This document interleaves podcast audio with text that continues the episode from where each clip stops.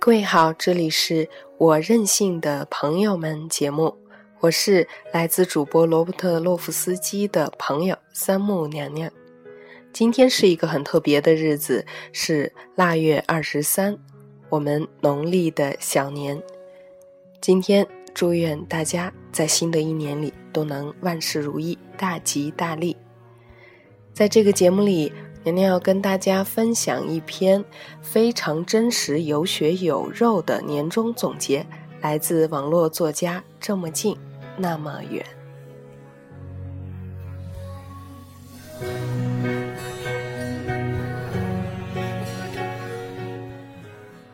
一九九七年香港回归那天，父亲带着我去了一趟乡下，见到一个瞎眼婆婆。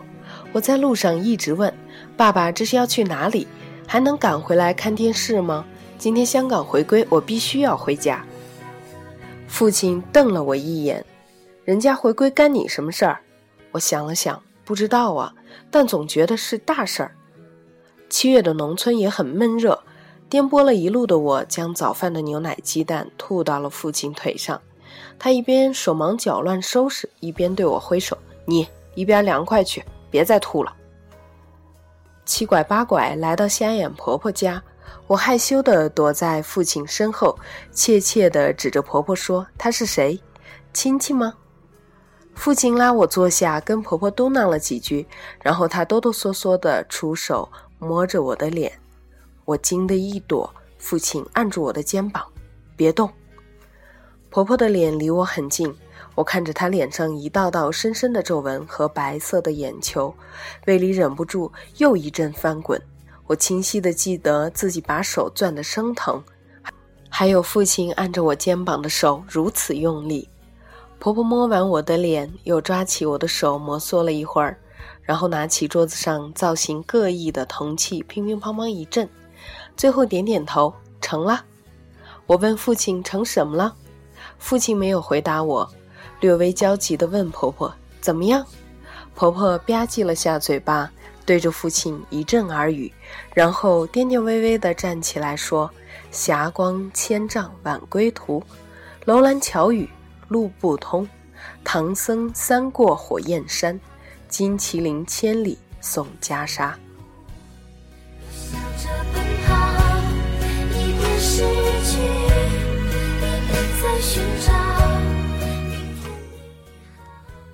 从小我都是一个很慢的人，儿时体弱多病，医生嘱咐我不要激烈运动，于是我每天要做的事情就是写作业、练书法和钢琴。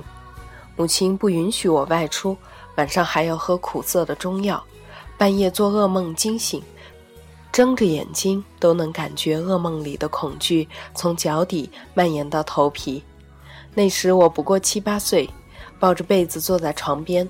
父亲噔噔噔敲卧室的门，安抚我没事儿，早点睡。可我不敢睡，怕又做噩梦，经常自己一个人做到天蒙蒙亮。母亲看着我两眼发黑，问我是不是没睡好。我总是摇摇头。由于早上学的缘故，我的个头要比同龄人低很多，跑步总是不达标。期末考试体育成绩勉强能混个及格。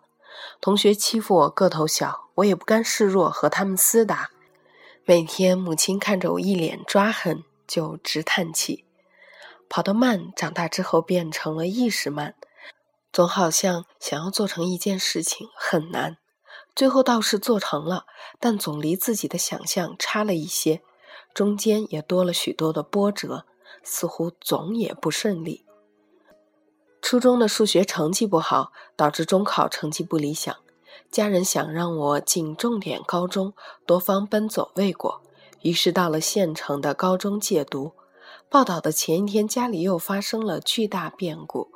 高中吃了三年的夹生饭，学校管教格外严格，只顾埋头学习，耽误了参加新概念作文大赛，又因为消息封闭，错过了传媒大学播音系的提前招生，又在高考时因为几分之差，错过第一志愿政法大学。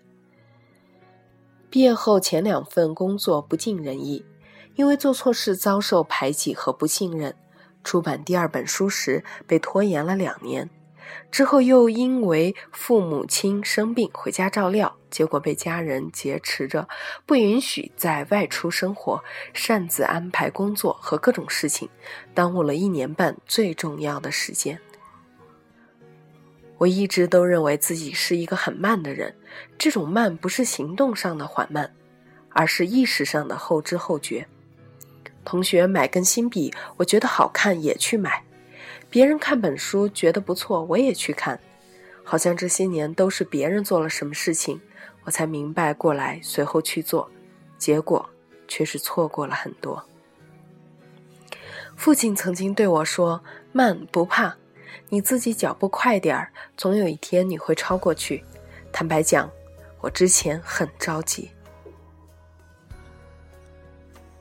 我回到北京已经是第二个年头了，这一年该怎么和你诉说呢？这些年辗转过几座城市，最终还是停留在了这里。曾经有人问起为什么依然在北京生活，我都一本正经地回答：因为我热爱这里。如如果再谈原因，就说做过前世催眠，我的前世是溥仪。其实我问过自己。真正的原因，其实只有单纯的着迷。这一年的脚步匆匆，我几乎奔跑着完成了许多事情，较之前两年的停滞和几年之前的缓慢，这一年实在匆忙，匆忙到觉得案子没做几个，文章没写几篇，好像一眨眼就到年尾了。但是打开电脑桌面。在各个文件夹里看到了满满的收获。五月时我出了散文集，现在故事集又出版在即。朋友圈里的人纷纷在惊叹：“你怎么又出书了？你怎么这么能写？你不是广告狗，每天忙得要死要活吗？”诸如此类的问题几乎伴随了这一整年。广告圈里有一句笑谈：“把女人当男人使唤。”把男人当驴使唤，既然自己已经是头驴，干嘛还要做其他的事情呢？曾经我也觉得做事很艰难，尤其是在我战战兢兢长大之后，对于选择有许多不必要的犹豫。但今年初，我突然真正明白那句话：你的问题是想太多，做太少。于是，在旁人看来已经是忙到焦头烂额的自己，依然规定了非常严格的写作和播音计划，依然参与了诸多非本职工作的案例和项目。而当我按照规划一篇篇文章写下来，按照计划一件件事情完成之后，我没觉得那些事情有多难，也没觉得时间不够用，我这才明白。一切只在乎你敢不敢开始，并且要坚持。当我看着文档内二十五万字的书稿，看着新书在印刷厂内印刷，看着新的项目敲定开始实施时，我想起了曾经那个后知后觉的自己。我眼睁睁看着自己一天天的变化，说实话，我有点不敢相信，这是我一年完成的。直至今日，我才敢坦白讲，我之所以能走到今天，并非完全源于内心的信念，也有年少时的害怕和悲观。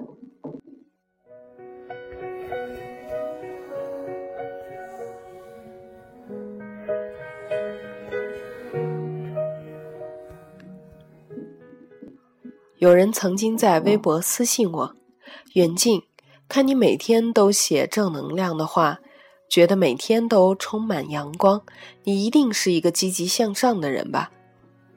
我哑然失笑。其实恰好相反，我之所以每天写正能量，源于我内心中的不笃定。将那些话写出来，劝导别人，也安慰自己。我不是一个乐观的人，在做很多事情时，总将最坏的结果考虑周全，想好一切补救措施。曾经有前辈劝导我这样不好，但后来我发现，正是源于这份悲观，我会尽全力去努力和争取更好的结果，而最终也往往比自己的期待高。于是我日复一日沦陷在悲观里，无法自拔。担心广告文案没有做好，担心项目不受重视，担心写作状态不佳，担心出书无人赏识。我每天都在担心很多事情，但庆幸的是，学过心理学的我不会将这份担心变成焦虑，而是会直接转为动力，用尽一切办法让自己这份担心不要实现，最终实现我想要的结果。每一个人都有你所无法察觉的阴暗面，而我的阴暗源于少年时我无法企及的高度，还有自己一直不否认的小小野心。新朋友说我是一个不好接触的人，因为显得很高冷，但接触之后又发现实则是一个逗逼。这份将自我状态刻意摆高的抵抗，其实是曾经过于自我保护的延续。我惧怕不熟悉。也害怕被伤害。每一个人都会有难以启齿的往事，而在我今年将他们写成书公之于众后，我才觉得这一切真正是过去了。我承认我不是一个豁达的人，可能现在不会在意别人的评价，但知道以后难免心头一震。换做几年前，我可能会反驳，直至两败俱伤。锋芒毕露的自己也吃了不少苦头，而后便学乖，不再有什么表示，挑眉说不在意，实则在心里暗暗较劲。咱们走着瞧，总有一天让你哑口无言。任性、倔强、不服输、自我，我太明白自己是个怎样的人。生在这座城市里，能够依然懂得自己是一件难事儿。而我有些愿意去改正，有些却依然保持着年少时的性格，不愿意混圈子，不愿意刻意迎合，不愿意扎堆凑热闹。这最直接的尴尬就是，很多人提起我都说远近啊，认识，不熟。一个人过得好不好，别人可能不知晓，自己肯定心里明白。一件事到底值不值得？别人看来是值得，自己只有是否愿意。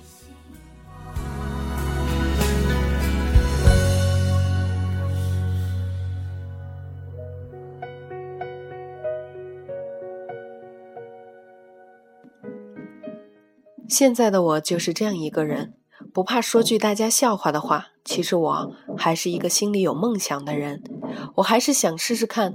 再试试看，自己还有什么潜能，还能做成什么事儿，还能成为一个怎样的人？说实话，到今天这一步，离着我想要的还远着呢。曾经有朋友反驳说：“现在人们都讲慢生活，都谈无标签。”你自己搞那么多不累吗？我说慢生活是以后的事儿，现在还年轻，有什么资格去谈享受呢？二十郎当岁就是要不停的给自己做加法，尝试不同的可能性，之后而立之年再做减法，去除繁琐，留下最擅长的部分，用于养活自己，安稳度日。现在的我不急慢，我已经慢过了自己的少年时光。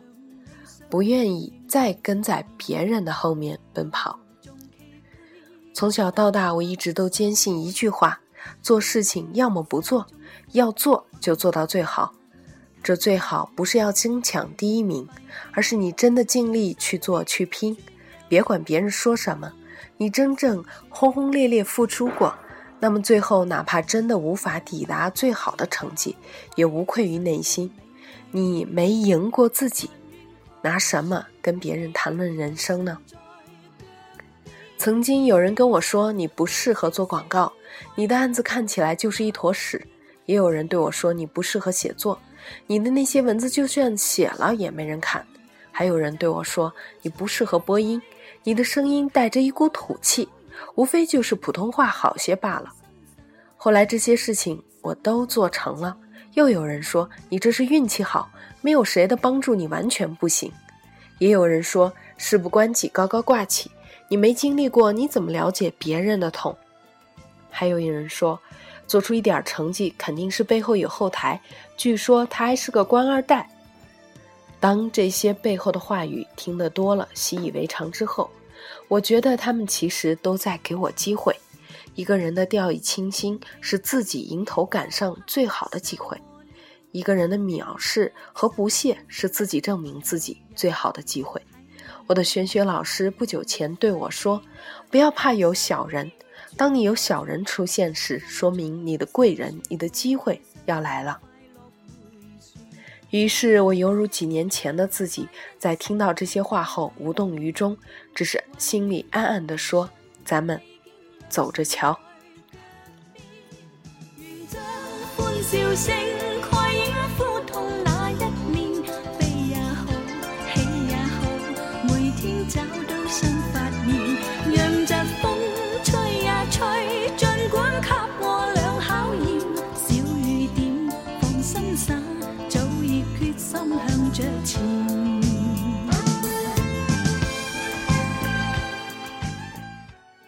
选择过的就应该义无反顾，不回头，径直走下去。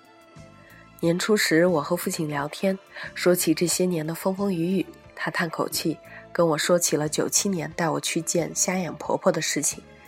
这些年他都不曾提及。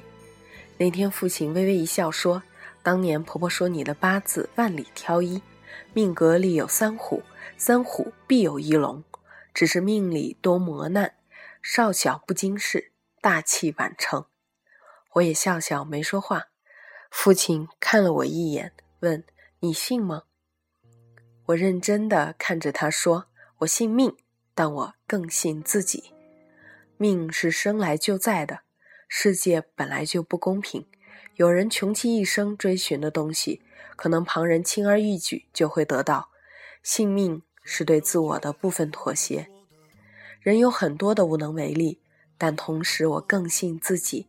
我相信人的能力可以改变很多事情，不去尝试，又怎能体会“人定胜天”的意义呢？父亲说：“孩子，你这是在赌博。”我点点头，但我愿意为自己的将来赌一把。赢了皆大欢喜，输了又有何妨？大不了说一句：“这都是命。”从头再来，把自己的不幸托辞给命是懦弱的表现。我从不允许自己有自嘲的机会。如果你和我一样曾经站在选择的分岔路口，那么就会更加理解这份感受，并且会依然拥有梦想、时间和周围的人事而深深高兴。每个人所赋予的命运都是为他量身而定做的。在经过自己的缝补，成为今天的样子，不用逃避，也不用否认。即使是一个人，即使每一分每一秒都要忍受命运的枷锁，但也要带着镣铐去舞蹈，因为你明白，如果自己选择逃避和倒下，那这场人生的豪赌必输无疑。人的一生没有绝对的功成名就。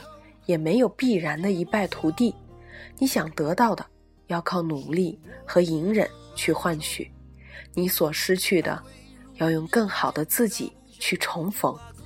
前路漫长，一路风雨，又何妨？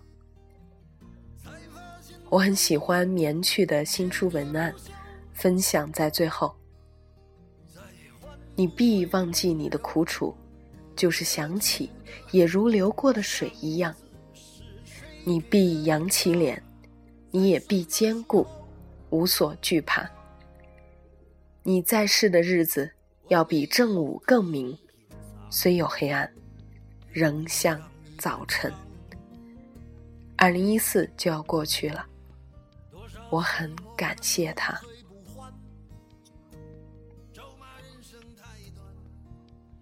以上就是来自这么近那么远的文章。前路漫长，一路风雨又何妨？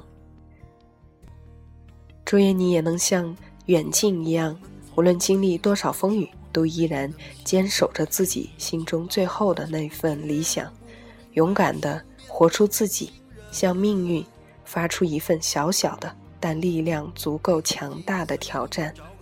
去迎接属于你自己的美好的人生。咱们下期节目再见。